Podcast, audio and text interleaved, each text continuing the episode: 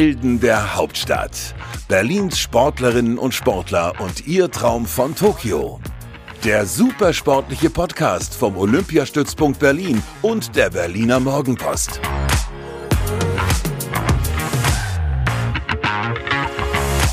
Da sind wir wieder mit den Helden der Hauptstadt und mit mir, Inga Böttling. Und ich bin ein bisschen aufgeregt, weil endlich haben wir diese Woche eine Leichtathletin zu Gast. Und ich freue mich wirklich sehr, dass du da bist, Lisa. Hallo. Hi. Und damit auch ihr da draußen jetzt wisst, äh, wer hier mir eigentlich gegenüber sitzt, lassen wir Lisa sich mal wieder selbst vorstellen in unserer jetzt schon altbekannten Kategorie. Und zwar Lisa Quayer in 60 Sekunden. Alter. 24. Sportart. Leichtathletik Sprint. Olympiateilnahmen. Die erste. Wer ist dein Vorbild? Schwer. Ich bewundere Alison Felix. Und hast du einen Glücksbringer? Äh, ja, und zwar eine Kette, die ich ständig trage mit einem Glücksengel drauf meiner Mama. Was darf in deiner Sporttasche nicht fehlen? Spikes, Trinken und ein Handtuch zum Hinsetzen. Welchen Sport würdest du machen, wenn du keine Leichtathletin wärst? Oh, Turn. Turn. Was war dein größter Erfolg bislang? Äh, die Teilnahme an die Weltmeisterschaft mit dem Halbfinaleinzug. Und deine größte Niederlage? Oh, da gibt's viele. Ähm, ich glaube U23 ähm, knapp das Finale verpasst. Wie viele Medaillen hast du schon gewonnen? Insgesamt weiß ich nicht, die größte äh, bei der EM 2018 in Berlin. Und wie jubelst du über deine größten Erfolge? Wie nochmal? Wie jubelst du über deine größten Erfolge? Oh, meistens schreie ich, ansonsten lächle ich. Sehr schön. Wow, mir wird immer gesagt, ich rede schnell, aber du kannst noch schneller reden als ich. Das war gerade echt auch ein bisschen wie beim Wettkampf. Ich wollte, ich wollte hier keinen Druck aufbauen. Ja, nein. Alles gut. Aber du warst so super schnell bei der Sportart. Du würdest turnen, wenn du keine Sprinterin ja, wärst. Ja, auf jeden Fall. Ich finde Turnen so unglaublich schön. Ähm, ja, also ich finde, ich beneide die total und bewundere das total. Und äh, immer wenn ich Simone Bay zum Beispiel tun sehe, aber auch unsere deutschen Turnerinnen, boah, sieht unglaublich toll aus. Ja. Siehst du, da geht's mir so, äh, so wie dir. Ich habe früher auch selbst Leichtathletik gemacht, habe ich gerade im Vorgespräch Ja. schon, äh, schon gestanden. Und ich Ja. bewundere zum Beispiel diese, die Sprinterinnen, also euch und auch die Weitspringerinnen und so. Ich finde, das ist einfach so ein ästhetischer Sport. Oh, so, macht mir einfach sehr, sehr viel Spaß ähm, zuzuschauen. Und deshalb freue ich mich auch, dass du da bist. Ich habe, wie gesagt, heute zum ersten Mal eine Leichtathletin da. Und äh, ja, es ist ja, wie gesagt, Helden der Hauptstadt. Es geht um Olympia. Und ähm, da habe ich mich im, im Vorhinein natürlich auch so ein bisschen mit beschäftigt und musste feststellen, dass du dein Olympiaticket ja schon seit der WM 2019 in Doha sicher hast. Und zwar Genau. über die 200 Meter. Jetzt ist es ja so gelaufen, dass 2020 eben kein Olympia stattfinden konnte. Das heißt, deine Norm ist jetzt ja über anderthalb Jahre alt. Gilt sie noch, Lisa? Gilt sie noch? Ja, sie gilt noch. Ähm, ich muss zwar eine Bestätigungsnorm laufen auf den 200 Metern, das ist 23,0. Und dann habe ich quasi mein Ticket endgültig gelöst. Also mein Ticket schwebt gerade so ein bisschen in der Luft, aber es ist da. Ich, ich kann mir vorstellen, dass einen sowas auch in Panik versetzt, wenn man irgendwie weiß, Olympia findet jetzt nicht statt. Ich, jetzt habe ich aber eigentlich mein Ticket und was passiert damit? Ja, also ich muss auch sagen, 2020 war das ein richtig komisches Gefühl. Also man, man hat ja eigentlich quasi alles erreicht gehabt. 2019 lief so super und es war eigentlich nur so, oh, ich nehme den Drive jetzt mit ins Olympiajahr, schöner kann es gar nicht laufen. Und dann fiel es aus und das war erstmal ein Schlag. Und dann war natürlich auch, was passiert jetzt mit der Norm? Ne? Wie geht's weiter? Ähm, wie werden die Spiele 2021 dann aussehen? Das war schon ein komisches Gefühl. Du bist auf den 100 Metern und auf den 200 Metern unterwegs. Hast du eine Lieblingsstrecke? Ist schwer zu sagen. Also um ehrlich zu sein, immer die, wo ich besser drin bin. also das wechselt sich immer so Jahr für Jahr ab. Aber ich laufe eigentlich ziemlich gern die 200, weil ähm, ich super gern die Kurve laufe. Ich nehme den Drive da super gerne mit. Und das, ja, ich weiß nicht, es fühlt sich richtig gut an. Ähm, aber hinten raus tut es dann immer unglaublich weh. Ja. Ja. Deswegen, aber trotzdem, doch, ich mag die 200 lieber. Ja. Das fand ich nämlich früher auch immer. Ähm, diese, diese 200, also eigentlich war es cool, wenn man so in der Kurve gestartet ist. Genau, ja. Aber also ich hatte immer das Gefühl, nach der Kurve bin ich dann auch halt gestorben. Also da ging gar nichts mehr. Also 150 wirklich, da macht das richtig Spaß und zum Schluss ist dann nur noch so, bleib in der Position, halt es bis zum Schluss und dann kommt da eines so ellenlang vor. Ja, aber es macht trotzdem irgendwie doch mehr Spaß als 100, weil 100, ist, also die Strecke verzeiht einem gar nichts. Und wenn man wirklich den Start verpennt oder irgendeinen falschen Schritt macht, dann ist es schon durch. Ähm, Und das kann man bei 200 Metern sollte man auch vermeiden, aber ich glaube, das ähm, tut da nicht so sehr weh. Oder bis jetzt hat es mir noch nicht so sehr geschadet wie bei den 100 Metern. Die Fehler tun nicht weh, aber die Strecke tut Ja, weh, genau. finde ich. Zusammengefasst. Diese Saison ist ja ähm, ein bisschen, bisschen schwierig für dich losgegangen. Die Vorbereitung war ein bisschen schwierig. Ähm, es, es läuft auch wenn wir jetzt mal ganz ehrlich sind, auch ein bisschen schleppend Ja. irgendwie. Ja. ähm, über 100 Meter raste die Konkurrenz gefühlt davon. Also ich war sehr überrascht irgendwie jetzt Anfang des Jahres, Ja. dass da, ähm, keine Ahnung, Lisa Meyer, Alexandra Burkhardt, die jetzt doppelt, ähm, doppelte deutsche Meisterin geworden ist über 100 und 200 Meter, die legen da Zeiten von 11,12 hin. Das ist ja der Wahnsinn, oder? Das ist super. Also die Mädels haben gerade so ein hohes Niveau, das ist unglaublich. Ähm, und ja, also man merkt halt, ne, ich glaube 2020 hat den einen ziemlich gut getan. Viele konnten, weiß ich nicht, was irgendwie Verletzungen nochmal aufholen, ähm, ähm, konnten eine gute Reha machen. Das war zum Beispiel bei Alexandra Burkhardt hatte sie mir erzählt. Äh, da war das ja ein Gewinn. Und bei anderen, wie bei mir zum Beispiel, war das, hat sich das einfach alles hingezogen. Und ähm, ja, es ist so ein bisschen, so ein bisschen wieder Anschluss finden. Ähm, aber ich mache mir da eigentlich keine Sorgen, weil ich immer weiß, dass bei mir ist es immer so, dass sich das so mm, in der Saison aufbaut. Also zum, zum Saisonhöhepunkt laufe ich meistens immer am schnellsten. Und das hoffe ich, dass ich dieses Jahr auch schaffe. Das ist auch irgendwie lustig, weil so Leute wie Gina Lückenkämper und Tatjana Pinto, die, die eigentlich irgendwie über die Mhm. Ja. letzten Jahre die Sprintelite waren, Ja. waren, sind ja noch gar nicht dabei. So gefühlt. Ja, es ist also wirklich ein aufregendes Jahr. Ich will gar nicht wissen, wie die Zuschauer sich das alle zu Hause so vorstellen. Ich glaube, die Spiele werden unglaublich spannend. Ähm, und ähm, dieses Jahr ist einfach alles anders. Man, an- man hat eine Alexandra Burkhardt als äh, Favoritin, eine Lisa Meyer, die aus Verletzungsphase sich jetzt super zurückgekämpft hat, eine Rebecca Hase, die unglaublich schnell läuft, aber trotzdem noch nicht die Norm geknackt hat. Ja, und dann ich. Also es bleibt wirklich spannend. Ähm, ja, und für uns selber ist es echt wirklich ein ähm, aufregendes Jahr. Deine persönliche Bestleistung über 100 Meter liegt bei 11,19 Mhm. und deine Bestzeit in dieser Saison bei 11,29. Hast du ähm, das Gefühl, dass du da rankommst jetzt? Oder? Ja, doch, ich denke schon. Also ich brauche immer ein paar Wettkämpfe, um reinzukommen. Das war auch letztes Jahr so, das war auch davor die Jahre so. Ähm, die 200 Meter zum Beispiel bei den Deutschen Meisterschaften waren meine zweiten 200 Meter der Saison. Also das, die, für mich gefühlt kamen die Deutschen auch viel zu früh. Ähm, aber so ist es. Also man muss sich dann auch immer anpassen, weiterhin an sich glauben und ähm, ja weitermachen. Also ich habe mich jetzt nicht verunsichern lassen durch die Zeiten bis jetzt und merke auch, dass es jetzt besser wird.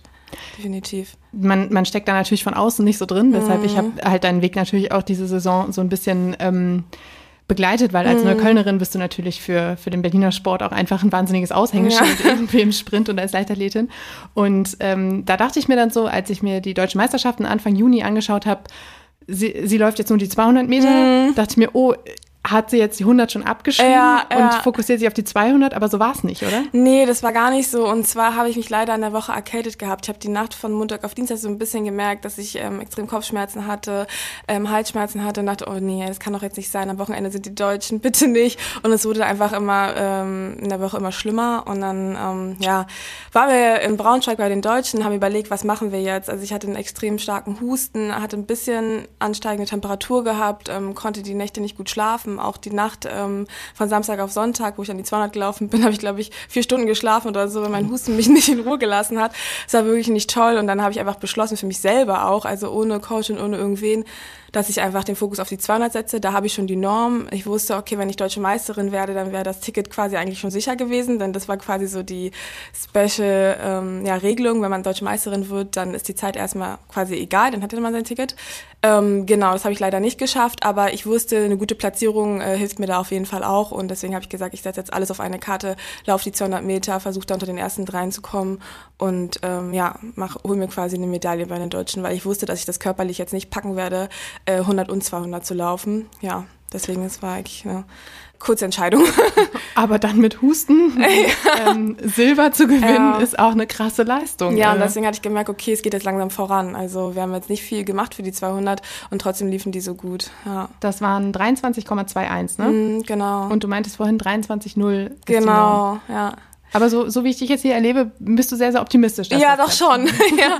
Also anfangs war es auch ein bisschen schwer, vor allem wenn man mit so einer, ich glaube, ich bin mit einer 11.4 eingestiegen und dann 11.2. Und wenn du dann siehst, wie die Mädels vorne richtig loslegen, dann denkst du dir auch, Moment mal, was geht hier, was geht hier ab?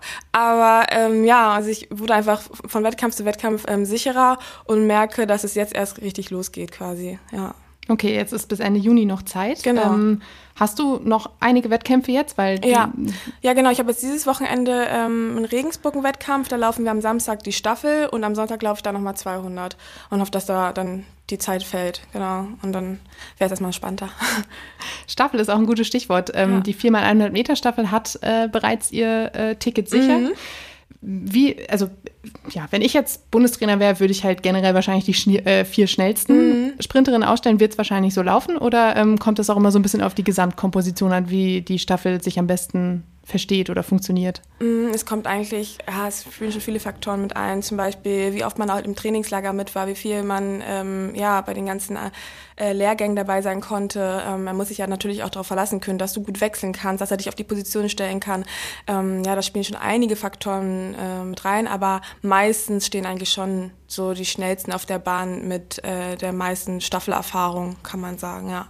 Oder da, also die stellt meistens mal die Mädels auf, wo er sich sicher ist, okay, die machen das gut und die sind super schnell und die können einfach, wenn es drauf ankommt, abliefern. Also das war bis jetzt mein Gefühl. Hm. Okay, das ist jetzt halt auch alles, glaube ich, für den Zuhörer so ein bisschen schwer zu verstehen. 100 Meter, 200 Meter, die verschiedenen Zeiten und sowas ja. alles. Ähm, musst du die 100 Meter Norm, wie, wie, wie schnell ist die? Ähm, für die Spiele jetzt 11,15. 11,15. Musst hm. du die laufen, um auch für die Staffel eine Option zu sein? Das sieht auf jeden Fall sehr gut aus und deswegen greife ich die auch an, weil ähm, es ist kein Muss, aber es ist dann natürlich definitiv den Bundestrainer super zu sehen, okay, ähm, die hat auch eins in die Olympianorm geschafft, ähm, gibt ihnen ein gutes Gefühl, gibt dir selber ein gutes Gefühl und schlussendlich, ja, laufen halt die schnellsten Mädels und jetzt habe ich eigentlich bis jetzt immer versucht, ähm, auf beiden Strecken die Norm zu laufen. Also 2019 hatte ich dann auch die Norm auf den 100 Metern und noch den 200, obwohl ich wusste, okay, am Ende wären es die 200, aber für die Staffel sieht es immer gut aus, wenn man sich auch auf die 100 konzentriert und vor allem auch die Konkurrenz dann schlägt, weil ähm, das spielt auch mit rein, ja. Also die Zahlen, die gerade in deinem Kopf rumschwirren, sind 23 und 11, 15. genau, genau. Hängen die irgendwo? nee, mm, nee, ich versuche mich da ein bisschen auch davon zu lösen, weil ich meine, vielleicht laufe ich am Ende eine 22, 9 oder so, das ja. wäre ja auch super. Also würde ich mich jetzt, glaube ich, auch nicht beschweren. genau. Ähm, ich habe auch äh, gesehen, bei, bei Instagram ist es ja, also postest du ja auch oft irgendwie von deinen Trainingseinheiten ja. und dein Trainer schreibt dir immer so, so Motivationssprüche ja, und so auf genau. eine Tafel, oder? Ja, genau, das haben wir jetzt eingeführt gehabt, weil äh, 2020 20 meine Trainingsgruppe nicht äh, mittrainieren durfte in der Halle, weil halt, ich bin die einzige Kaderathletin in unserer Trainingsgruppe. Und ähm, genau, es war halt die Regel, dass nur Kaderathleten trainieren können. Und ähm, ja, da habe ich mich ziemlich oft und alleine geführt und die Einheiten waren auch super schwer. Und irgendwie fiel es mir auch schwer, irgendwo Motivation zu saugen. Ähm, und dann hat mein Trainer sich was überlegt gehabt und dann kam das mit der Tafel, wo er mir so, eigentlich sollte es sein, jeden Montag äh, ein Motivationsspruch, hat wurde jetzt ein bisschen vernachlässigt. Aber äh, genau, das war, das war eigentlich der Grund dafür und seitdem behalten wir das bei. Und wir haben auch noch so einen Countdown immer ganz oben über, um, auf, das ist quasi wie so eine, äh, wie kann man das beschreiben, dieses Board? So ein Whiteboard. Ja, so ein ne? Whiteboard, genau. Und ganz oben steht dann immer so ein Countdown, dafür bin ich zuständig und ähm, genau, von den Olympischen Spielen. Ja, und das ist eigentlich ganz schön dann zu sehen. Mittlerweile haben jetzt aber auch schon Athleten dann irgendwelche süßen Nachrichten oh. reingeschrieben, irgendwelche Motivationssprüche, die, die die toll fanden, ähm, Bilder rangeklebt. Also es ist jetzt so ein richtiges Motivationsboard geworden. Richtig cool. Du hast ja auch immer äh, ganz viel Unterstützung, wenn, ich meine, ist es der Sohn mhm. von deinem Trainer oder der kleine, ja, genau. der kleine, der einfach rumläuft? Lenny, ja, genau. Der darf, genau, der durfte dann auch mit in die Halle und ähm, ja, der war so mein kleiner Motivator und Unterstützer, bringt mir immer Wasser oder ähm, hält mich auf den Laufenden ja, der ist ganz süß und ja, bringt so ein bisschen Frische mit rein. ähm, Countdown bis Olympia. Du hast gerade in den 60 Sekunden gesagt, das wäre dein, wären deine ersten mhm. Spiele. Wie viel würde dir das einfach bedeuten? Also ich habe gelesen, es ist einfach dein unglaublich großer Traum, ja, Olympia. Ja, also es würde mir unglaublich viel bedeuten. Ähm, es wäre für mich echt ein Meilenstein in meiner Karriere und ein ganz, ganz großer Traum würde in Erfüllung gehen. Ähm, ja, also ich glaube, wenn ich da auf der Bahn stehen würde, wäre ich allein schon damit mit so viel Stolz erfüllt und ähm, ja, würde echt einen großen, großen Traum abhaken. ja. Bei der WM in Doha hast du vorhin, äh, die hast du als deinen größten Erfolg bislang mhm. genannt. Äh, da reichte es über, waren es die 200 auch, ne? Genau, ja. Mit, ja. In denen du ins Halbfinale gelaufen bist. Genau, da bin ich ins Halbfinale gelaufen und ähm, eine Bestzeit hat die aufgestellt von genau 22,77 und das, das war für mich ein riesen, riesen Meilenstein. Also ich hatte vorher 23,15 war, glaube ich, die schnellste, dann noch bei den deutschen Meisterschaften 22,8. Das war exakt die Norm, die ich laufen musste für Doha. Also und dann auf eine 22,77, das war für mich echt ein Riesensprung. Da habe ich gemerkt, boah, okay, da geht einiges. Und das war für mich einer der schönsten Momente. Vor allem bin ich auch noch gegen oh, Elaine Thompson gelaufen. Und das war auch echt ein Riesending mit einer Olympiasiegerin, gleich im Vorlauf und äh, konnte da richtig gut mithalten. Also es war so ein schöner Lauf.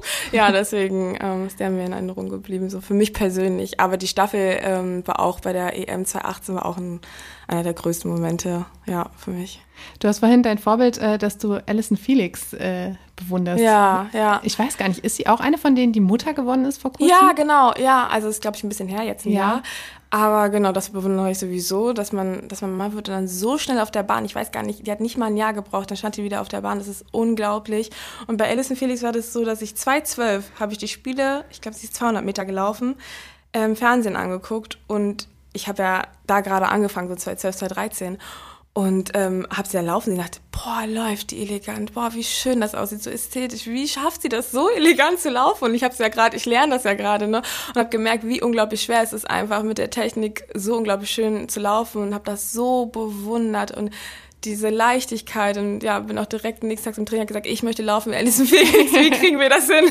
Ja, und das ist mir echt im Kopf geblieben und seitdem bewundere ich das ungemein und ähm, ja, aber allein ihre Karriere, da wusste ich noch nicht mal, dass sie schon mit 18 eine, eine Medaille gewonnen hat bei Olympischen Spielen, dass sie so ein Riesenstar ist. Das wusste ich alles gar nicht, sondern fand einfach nur ihren Laufstil so bewundernd. Ja. Das ist auch, finde ich, wenn gerade, also Olympische Spiele zum Beispiel oder auch mhm. Weltmeisterschaften, wenn da alle so in ihrem Startblock sitzen und dann halt loslegen, wie mhm. groß die Unterschiede sind. Ja, so. Manche laufen halt wirklich so richtig galant, so mit, mhm. mit den Beinen und so und andere, da siehst du, das ist einfach 150 Prozent Kraft genau, und Muskeln, ja. da arbeiten. Das genau. ist der genau. Wahnsinn, finde ja. ich. Also jeder hat irgendwie seinen Laufstil und ähm, deswegen kann man auch gar nicht sagen, es gibt auch unglaublich verschiedene Typen, ne? Mhm. Deswegen kann man gar nicht sagen, okay, dieser Laufstil ist der richtige oder äh, ja, dieser und dieser Schritt ist der beste. Man muss echt gucken, was für sich am besten passt. Aber ich finde, die Frauen, die so total elegant und trotzdem wunderschön und schnell sind, sehr beeindruckend. Ja. Und welcher Laufstil passt für dich? Was würdest du sagen, wo bist du mittlerweile angekommen? Oh, ich glaube, ich bin so ein Mix aus Kraft und äh, Leichtigkeit. ja, das ist so meins. Also im Startblock ziemlich kräftig unterwegs oder schnell und äh, hinten raus versuche ich das eigentlich eher durch Leichtigkeit zu machen, aber es ist unglaublich schwer. ja, gerade ist ja auch hinten raus verkrampft man ja, genau, völlig und hat irgendwie ja. die Schultern an den Ohren und äh ganz genau. Und ich finde, man sieht auch immer die Person, die am ja am lockersten läuft, quasi hinten raus, gewinnt das Ding meistens auch. Ja und in ihrer Position bleibt und das Ganze wirklich konsequent bis zum Schluss ähm, runterläuft, ist meistens die schnellste, ja. Also ich meine, er ist jetzt kein Beispiel irgendwie, was man oft anführen sollte, weil er einfach ein totaler Ausnahmeathlet war, aber ich fand bei Usain Bolt sah man das mit dieser Leichtigkeit am genau, Ende immer am meisten. Ja, ja, genau. So wie der irgendwie schon auf den letzten 20 Metern ja. so ins Ziel trudelte, das war ja, war ja der Unglaublich. Wahnsinn. Unglaublich, also das ist schon wirklich, ja, Talent gewesen. aber nicht nur, nicht nur, auch harte Arbeit. Das stimmt.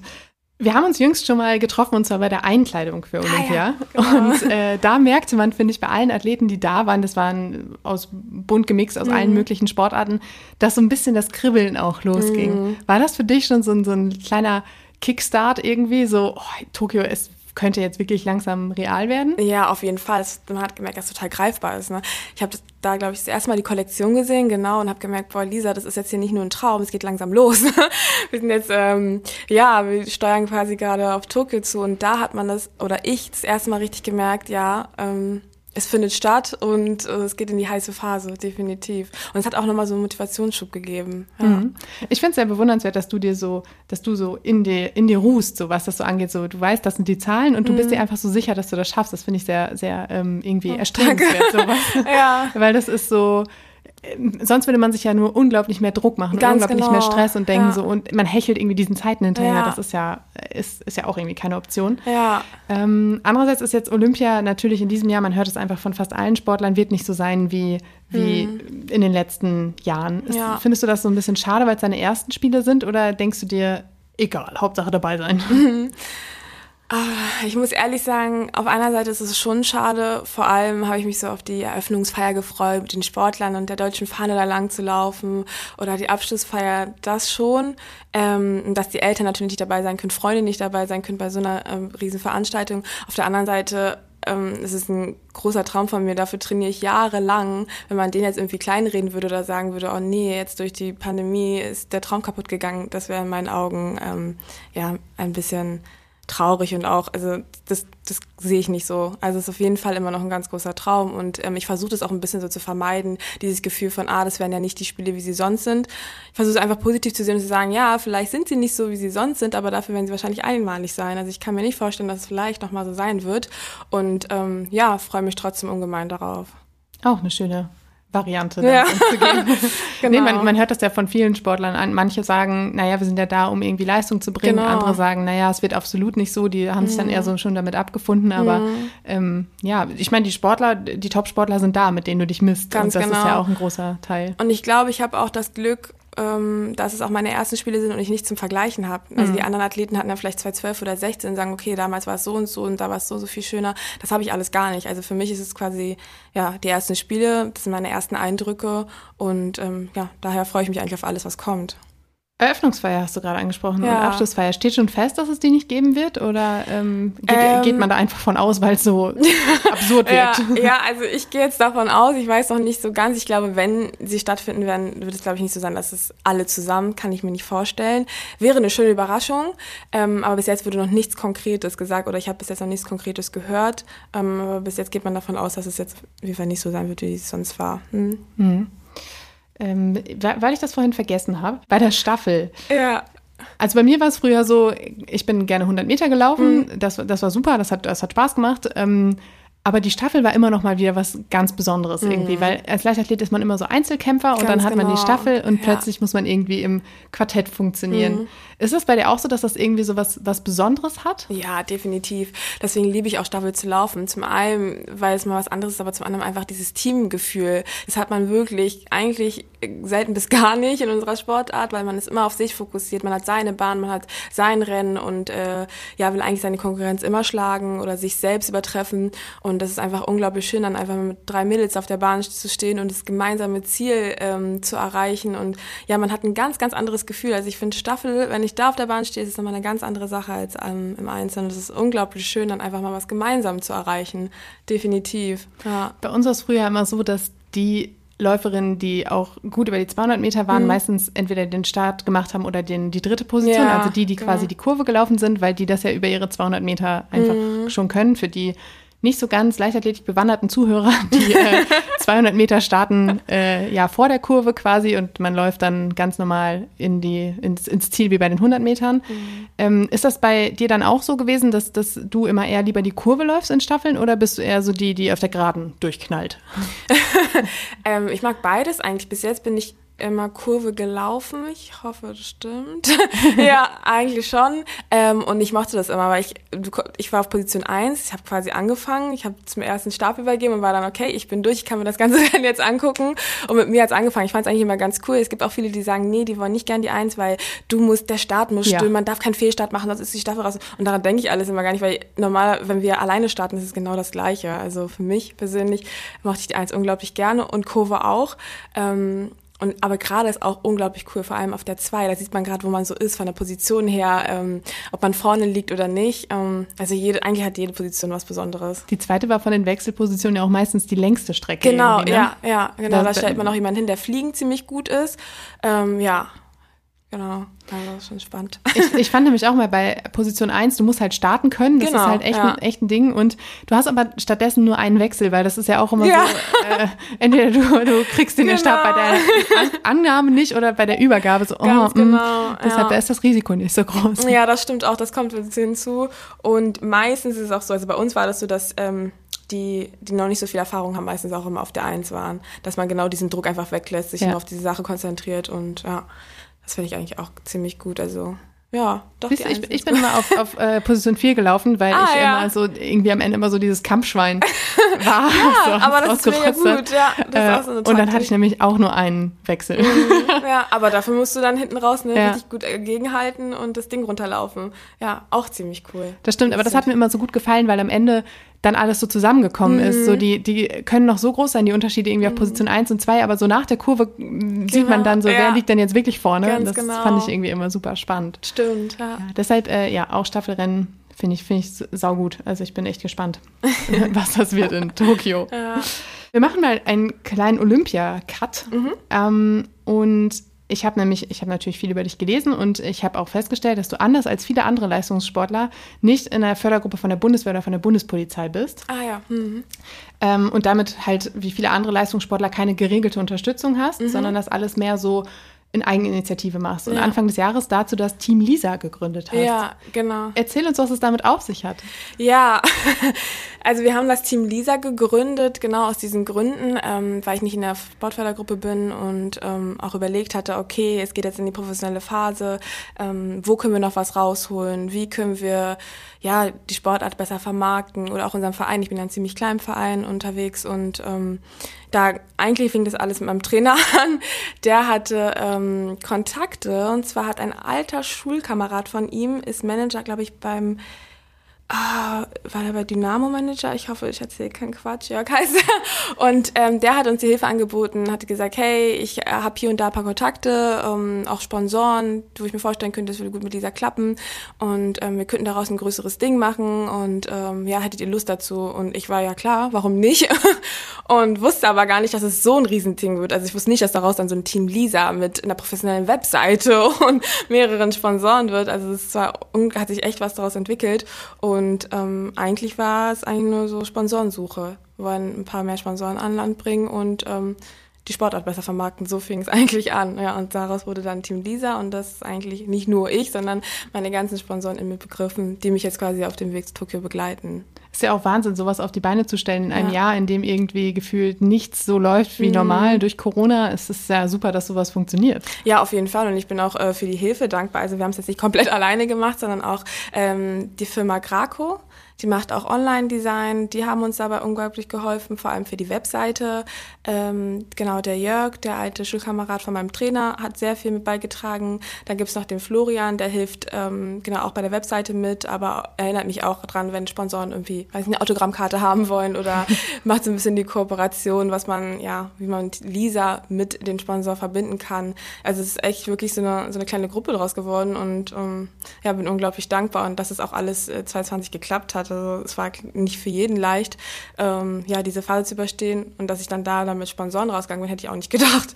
Das ist einfach jetzt auch dazu da gewesen, um dein komplettes Umfeld und dein Leistungssportdasein ein bisschen professioneller Ganz aufzustellen. genau, ne? ja, ganz genau. Äh, gibt es denn äh, ein, also ich denke mir, dass viele sich jetzt fragen, aber warum gehört sie denn nicht zu so einer Sportfördergruppe? Ach, also ich hatte eigentlich, grundsätzlich ähm, wollte ich das einfach nicht. Ich wollte nicht zur Bundeswehr und zur Bundespolizei auch nicht, weil ich der Meinung bin, also wenn man das macht, dann muss man schon Lust drauf haben und es muss auch zu einem passen. Und ähm, ja, es kam bis jetzt für mich nicht in Frage. Ich studiere nebenbei auch noch soziale Arbeit an der Alice Salomon und ähm, ja, das hat mich eigentlich bis jetzt befriedigt, so die Sponsoren, die ich jetzt habe mit der, mit, ähm, mit dem, mit der, mit dem Studium. Und deswegen wollte ich bis jetzt nicht in eine Sportlerfördergruppe. Aber ich finde es jetzt auch nicht schlimm, wenn man es macht. Ja. Aber zu mir persönlich hat es einfach nicht gepasst. Mhm. Soziale Arbeit, ich habe auch gelesen, dass es auch damit zusammenhängt, du bist in Neukölln äh, groß, ge äh, groß geworden. Berliner wissen, das ist jetzt nicht unbedingt der, äh, keine Ahnung, High-Class-Bezirk in Berlin, sondern Nee, eher so ein stimmt. bisschen sozialer Brennpunkt. Manchmal Ja. hat das was damit zu tun, dass du da groß geworden bist. Ähm, ich glaube schon, dass mich das so ein bisschen beeinflusst hat, definitiv. Mm, Aber im Großen und Ganzen einfach, glaube ich, hatte ich immer eine soziale Ader. Ich wollte immer irgendwie Menschen helfen, bin sehr ähm, ja, wachsam, was das betrifft und glaube, wusste, dass mein Weg irgendwie so in die Richtung geht. Ja, und ich glaube, Neukölln hat da auch schon viel mit reingespielt. Also wäre ich jetzt irgendwo in einem, weiß ich nicht, in irgendeiner Stadt aufgewachsen, die total wohl behütet und wo es keine Probleme gäbe, hätte ich vielleicht was anderes gemacht, aber ich ja, wollte irgendwie helfen und so kam es dazu. Aber ich muss auch sagen, dass Neukölln, glaube ich, in der Zeit jetzt auch schon ein bisschen hip geworden ist. Also Definitiv. Schon mit, dass einige mal Neukölln jetzt leben wollen. Wo ich kenne, aber war das total, ähm, ja, out und gefährlich. Und jetzt ist es schon ziemlich angesagt, ja. Wohnst du immer noch dort? Nee, leider nicht. Also ich bin eher, ja, jetzt wohne ich in Mitte, vorher habe ich in Friedrichshain gewohnt, ähm, einfach auch aufgrund ähm, ja, der Fahrtwege. Es war einfach zu weit von Neukölln aus. Aber ich bin immer noch sehr oft da, meine meisten Freunde wohnen dort. Ja. Du gehörst ja auch immer noch zu den Neuköllner Sportfreunden, das Ja, ist ja auch genau. dein Verein und du hast gerade soziale Arbeit angesprochen. Wir hatten, ähm, ich, ich weiß gar nicht mehr, ob es Ende des letzten Jahres war oder Anfang diesen Jahres mal einen Termin zusammen ähm, mit deiner äh, Sportgruppe auch. Mhm. Ah ja, genau. Und du hast ja tatsächlich auch neben deinem Leistungssportdasein noch eine Trainingsgruppe von kleinen Genau. Leichtathleten, ja. die du ja. betreust. Ja, naja, nee, nicht, nicht ganz. Nicht ganz? Ich betreue die nicht. Ähm, die trainieren noch bei äh, meinem Trainer. Die trainieren quasi mit mir zusammen. Ähm, dienstags war es jetzt immer. Mittlerweile die älteren 15-, 16-Jährigen sind eigentlich fast immer dabei. Die fangen halt nur ein bisschen früher an. Und ähm, wir haben das damals einfach so gemacht. Für mich war das unglaublich schwer, diesen Sprung von Jugend zu den Erwachsenen zu schaffen. Ähm, und da haben wir überlegt, was man da machen kann, dass es einfach einfacher wird. Und ähm, dann kam auf die Idee, okay, wir könnten ja die Kleinen einfach mal bei uns integrieren in die, in die älteren Gruppe ähm, und einfach mal das Training mit uns mitmachen lassen und zu, zu sehen, was auf die zukommt und ähm, wie das einfach bei den Erwachsenen, Professionellen abläuft, ähm, damit die einfach so einen besseren Übergang haben und nicht schon komplett schockiert sind, oh Gott, okay, äh, jetzt fünfmal Training in der Woche und wie macht man das und dies und das. Und ja, das, deswegen, das war eigentlich der Grund dafür. Also ich trainiere die nicht selber, die trainieren mit mir zusammen. Super liebe Mädels und stellen auch einige Fragen, wollen auch sehr viel wissen, aber ich finde das eigentlich gut. Also die werden so ein bisschen rangeführt an den Leistungssport. Ja. Machst du das, weil dir das vielleicht auch gefehlt hat? Ja, genau. Also ich hatte ja damals, ich bin quasi ins kalte Wasser geworfen worden. ähm, und ich glaube, ich hätte mich schon gefreut, wenn ich eine Person hätte, die das alles schon mal durchlebt hat und weiß, worauf es ankommt, was wichtig ist. Also ich will nicht damit sagen, dass ich jetzt schon weiß, worauf es ankommt, aber was einen einfach erwartet. Und ähm, ja, das hat mir schon gefehlt und ich denke mal, dass die Kleinen daraus jetzt profitieren, aus den Dingen, die ich erlebe, was ich denen weiter mitgeben kann oder ähm, ja, was sie bei mir auch jetzt mit verfolgen. Also für die ist es ja auch unglaublich spannend, jetzt äh, so eine Saison zu verfolgen oder mitzugestalten, wenn äh, die Olympischen Spiele stattfinden. Das finden die auch richtig, richtig spannend und ähm, Manchmal sitzen die da mit mir und sagen, oh, ich kann es gar nicht glauben, die bereitet sich auf die Olympischen Spiele vor. ist dir das bewusst? Ich so, ja, für mich ist auch alles aufregend, aber doch, mir ist das bewusst.